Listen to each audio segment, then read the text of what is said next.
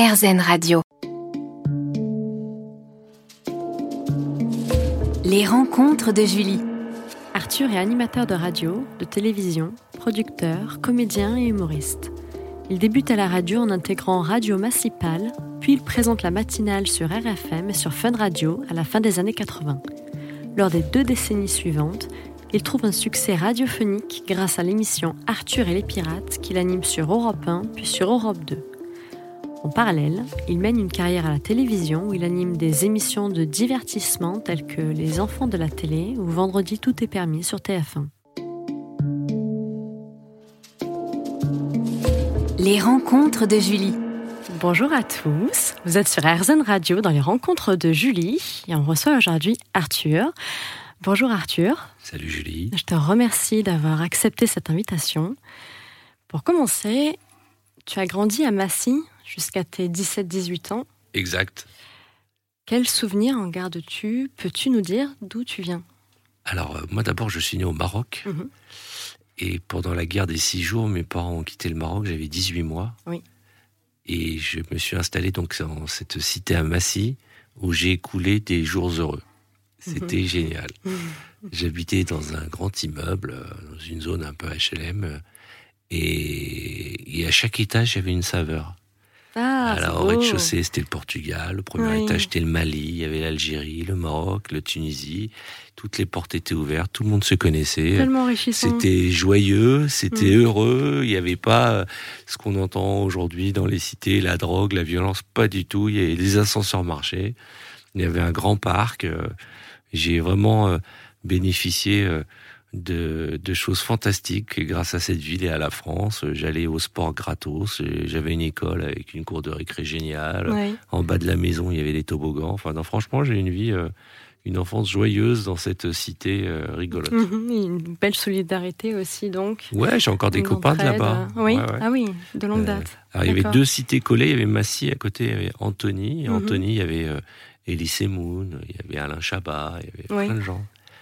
Et il y avait euh, Tabata Cash, la, la star du X. Il y avait plein de monde. C'était super. C'était un endroit très joyeux, très heureux.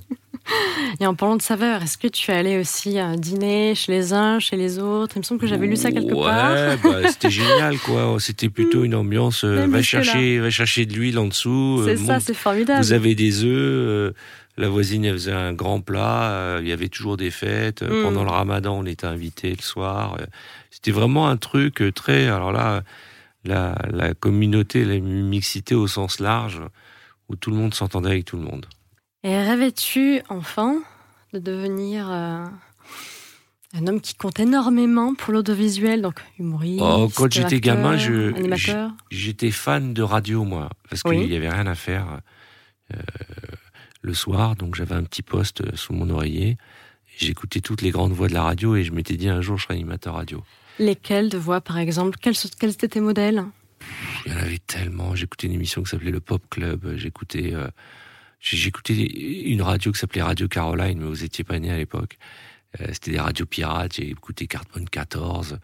Et j'avais pas de micro, euh, donc j'avais une cuillère en bois et euh, j'ai fait des émissions de dingue avec cette cuillère en bois. De chez moi, dans mon lit, euh, j'étais au festival de Cannes, j'ai interviewé Michael Jackson euh, Oui. dans mes rêves les plus fous et c'est Mhm. comme ça que je suis devenu animateur. Mhm. Voilà, par hasard. Puis il y avait aussi des, des pointures un peu comme Georges Lang. euh, ou, Georges euh, Lang sur RTL. Forcément. euh, Euh, tous, je les ai tous, tous- écoutés. tous écoutés. Bah ouais. D'accord. Et puis parce qu'à l'époque, euh, c'était des voix, quoi, des grosses voix. Mhm. Et puis la radio, c'est un média très égoïste puisque ça s'écoute tout seul. Oui. La télé, ça se regarde en famille, mais la radio, on est tout seul dans son coin. Donc il y a une espèce d'intimité, de complicité avec ces voix. Et puis moi, je suis arrivé au moment où les radios devenaient libres. Mhm. Euh, donc euh, c'était euh, une révolution. Quoi. C'était Tout le excitant. monde pouvait parler de tout, de rien. On pouvait mettre la musique qu'on voulait. euh, on parlait de cul, de sport. C'était vraiment le Far West. quoi. C'était plus qu'excitant. quoi. C'était génial. Ah oui, génial. Et peux-tu donc nous raconter ton parcours? Donc enfant, tu rêvais un peu de la radio, de ce milieu-là. Donc tu travailles depuis que tu as 16 ans. 16 ans. C'était, tu vendais du tissu au Ouais, en fait, euh, je, je, je passais le bac pour faire plaisir à mes parents. Je faisais de la radio sur une petite radio qui s'appelait Radio Massy Palaiso, parce que Oui. j'habitais à Massy. Mhm. Et pour gagner un peu de sous, parce que ça c'était gratuit, euh, je, je portais, je déballais des camions de tissu euh, Mhm. au sentier. Mhm. pendant des heures, des heures, des journées entières. Tous les mercredis, je me souviens, les 8 heures du matin à 6 heures du soir, je déroulais des tonnes de, tissus. Et on me donnait, euh, c'était super. À Mhm. l'époque, je gagnais 50 francs dans la journée, c'était Mhm. génial. Et euh, mais ça m'a appris très tôt euh, à travailler et à, Oui. et à avoir le sens euh, du, du boulot, quoi. Ouais, Et- la valeur du travail. Ouais, vraiment. du travail et puis de la difficulté parfois parce que j'étais, j'étais manutentionnaire. Mhm. Donc euh, je me rêvais animateur radio, mais je portais des rouleaux de tissu. On se retrouve dans un instant avec Arthur sur RZN Radio. Les rencontres de Julie. Merci de nous écouter aujourd'hui dans les rencontres de Julie avec Arthur. Et euh, tu, tu te levais tôt, non Euh, Pour, pour l'enregistrer à la radio, euh, tu te levais pas 4 heures du matin à un moment donné? Je me suis réveillé euh, euh, 20 ans à 4 heures du Voilà, matin. après tu as continué les matinales. J'ai fait 20 ans de radio le matin. Mhm. À 4 heures du matin, c'est pour ça que j'ai un. Enfin, je commençais à 6 heures, mais il fallait que je me lève à, à 4 heures. Oui. Et c'est pour ça que j'ai un respect immense pour tous les gens qui font des matinales à la radio. Et, euh, et donc pendant 20 ans, je me- et encore aujourd'hui, vers 4 heures, j'ai les yeux qui s'ouvrent. euh, Parce que c'est un réflexe qu'on a toujours peur de pas se réveiller. Oui. J'ai jamais été absent en 20 ans. Et j'ai fait de la radio avec 42 fièvres, j'ai fait de la radio mourant, mais je me ah suis oui. jamais absenté. Mhm. Et euh, c'est une, espèce d'école, d'éducation, de se lever très très tôt pour parler tout seul comme on le fait aujourd'hui dans un aquarium avec personne autour de nous. Oui. C'est un truc très psychanalytique, je pense. Mhm. Mais moi, j'ai connu une époque où il y avait que la radio. Il y avait rien d'autre. Il y avait la radio et trois chaînes de télé. Et euh, il n'y avait pas YouTube, il n'y avait pas les réseaux sociaux, il n'y avait rien. Donc, euh, quand on faisait une émission de radio le matin, on pouvait avoir jusqu'à 5 millions d'auditeurs. C'était euh, Oui, donc à ne ce qu'on pas fait même plus à jamais. la télé. Ah, c'était Oui. un truc de dingue. Ah oui, incroyable. Donc euh, voilà, alors c'est compliqué parce que euh, on a tellement peur de pas se réveiller que le nombre de fois où je me suis levé euh, et je suis arrivé en- à la bourre à la radio euh, à 6h05 euh, en panique, en sueur et le gars me dit mais qu'est-ce que tu fais là? On est dimanche? le nombre de fois, je sais pas, euh, ah oui, oui. toute ma vie, euh, toute ma vie, Mhm. Ah oui. toute ma- ça, ça déboussole complètement. Mhm. Ou le nombre de fois où j'ai j'ai j'ai levé mon fils et j'ai dit dépêche-toi de t'habiller et tout et on arrive à l'école, c'était samedi, et il n'y avait pas école. Donc c'est c'est un, anecdotes. c'est un mode de vie de faire la radio le matin, parce qu'à 9h du soir t'es crevé, donc t'as pas beaucoup de vie sociale, tu vois pas beaucoup de copains. Alors au début ça allait parce que je sortais toute la nuit et, et j'allais à la radio direct. C'est pas vrai, tu enchaînais, Ah tu ouais, y arrivais. fait les ah premières oui. années, ouais. Puis Ok. après c'était plus possible parce que j'avais d'autres activités. Mais c'est très dur. C'est pour ça que je vraiment je le redis, les gens du matin sont les meilleurs. Est-ce que tu as une nostalgie? De cette époque-là, Ouais. de. Euh, pas de la nostalgie, mais euh, parce qu'on me propose chaque année de revenir à la radio et chaque année je dis non parce que ce sera jamais aussi bien. Mhm. Euh, là aujourd'hui c'est filmé, nous c'était pas filmé, Oui. donc on l'ère faire croire n'importe quoi. Moi Mm. pendant des années les gens ils ont cru que j'étais blond. Jusqu'à ma première émission de télé, ils n'avaient jamais vu ma tête, donc ils fantasmaient sur qui j'étais. La radio, ça c'est quelque chose qui a su se passer des images avec des bruitages. Tu pouvais faire croire que tu étais dans un sous-marin sur la Lune ou au Festival de Cannes. Moi chaque année j'étais au Festival de Cannes à Massy. oui, oui, c'est vrai, Personne m'a euh. m'a douté. Personne Mm. m'a douté. Mhm. Donc c'est c'est un outil magique la radio. Ce sont mes plus belles années.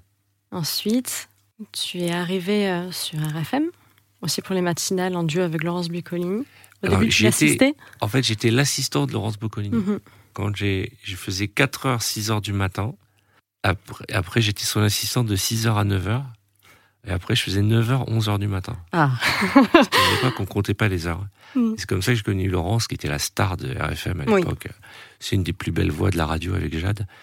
Et, euh, et ça a été euh, des années fantastiques. J'ai appris beaucoup à ses côtés. et c'était Patrick Meyer, le Ouais. patron de RFM, qui Ouais, t'a ouais. recruté. Est-ce que tu peux nous raconter euh, comment ça s'est déroulé, le, le concours? En fait, il, fallait envoyer une cassette. C'est un mot que vous connaissez pas. hein. À l'époque, c'était un objet où on pouvait s'enregistrer. Ah bon? Et il y a un grand concours euh, qui s'appelait la radio couleur, je crois, de mémoire. Et il y a eu 5000 cassettes envoyées et la mienne a été choisie. Waouh. Et on m'a demandé de faire la nuit, du week-end. Bah, moi, la tranche la plus pourrie qui existe. hein. genre minuit, 4 heures du matin le samedi soir. Mhm. Et puis après. euh, Challenge. J'ai fait rire même les gens. Et puis un jour, on m'a dit est-ce que tu veux faire euh, 4 heures, 6 heures? Et puis après, euh, 6 heures, 9 heures. Et euh, je connaissais rien à la radio, j'ai beaucoup appris avec lui. C'est lui qui m'a demandé de m'appeler Arthur d'ailleurs, Ah oui, d'accord. de trouver un autre prénom, parce que Mhm. mon prénom c'était Jacques. Mhm. Et euh, il m'a dit il y a déjà un Jacques à la radio, c'est vrai, il y avait déjà un gars qui s'appelait Jacques. Et donc, euh, il m'a pris et j'ai choisi. C'était l'année du A pour les chiens, donc j'ai pris Arthur. Il y a aussi l'histoire de la campagne, non? La campagne du public Lycée Moon. Ouais, Ah oui. Des lycées Moon, oui, c'était Elise Oui, Moon à l'époque, il y avait un petit gars dans un caleçon euh, pour une marque de caleçon qui s'appelait Arthur. J'ai dit, mais je vais m'appeler Arthur, comme ça tout le monde croira que c'est moi. Il était dans un caleçon face à une sublime blonde. Et je pense, je pense que les gens allaient croire que c'était moi avec la blonde. Et puis c'est devenu mon copain quelques années plus tard. C'était rigolo. On s'est croisés, on habitait à 200 mètres l'un de l'autre et on Mhm. s'était jamais vus. Oui. Et, euh, et puis on est devenus potes. Mais c'est vrai que j'ai beaucoup travaillé à la radio et, et ça m'a beaucoup appris. et Ça m'a, j'ai eu beaucoup de chance. Mhm. C'était une époque géniale. Vraiment, on pouvait faire ce qu'on voulait, quoi. Et lorsque tu as rejoint Fin de Radio pour la tranche 6h30, 9h, tu organisais notamment des jeux assez provocateurs, non? Oui, parce que moi, ah, L'orgasmotron. ouais, c'était super. Oh ça. là là. C'était une époque où on faisait des trucs qu'on peut plus faire aujourd'hui. euh, Donc, simulation d'orgasme féminin en direct. Et masculin. C'était une première. Et Et masculin. masculin, bon, il n'y a pas de raison. Moi, j'étais déjà pour la parité. C'était rigolo de, à 7 heures du matin, quand toute la France était dans les embouteillages, d'entendre des filles qui, qui devaient nous montrer. C'était un concours de simulation, ce qui était bien la preuve que certains simulent, et certaines aussi, mais c'était une liberté d'expression. Oui. C'était pas la, la simulation qui était importante, c'était de pouvoir voir jusqu'où on pouvait aller Oui. à la radio et dans la liberté d'expression. Je pense qu'on diffuserait une de mes émissions aujourd'hui, j'irai en prison. Parce que tout ce qu'on a dit, tout ce qu'on a fait aujourd'hui est sorti de, du, du, du giron des gens, parce que si jamais on fait une blague et que la personne qu'on avait au téléphone est d'origine asiatique, bah on a Twitter qui nous attaquerait.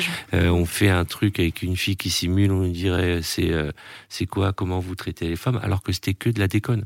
Bien il y sûr. avait plus de censure, il y avait plus. Je dis pas qu'il faudrait le faire aujourd'hui. Le, Mhm. le monde a changé, les, les temps ont changé, mais à l'époque c'était révolutionnaire. Oui. Bon, c'était pas que ça. On va pas résumer ma carrière radio à des nanas qui simulaient. on a aussi des, des nanas qui fouettaient aussi, donc on n'a pas eu que de la simulation. très bien, très bien. On se retrouve juste après la pause musicale avec Arthur sur RZN Radio.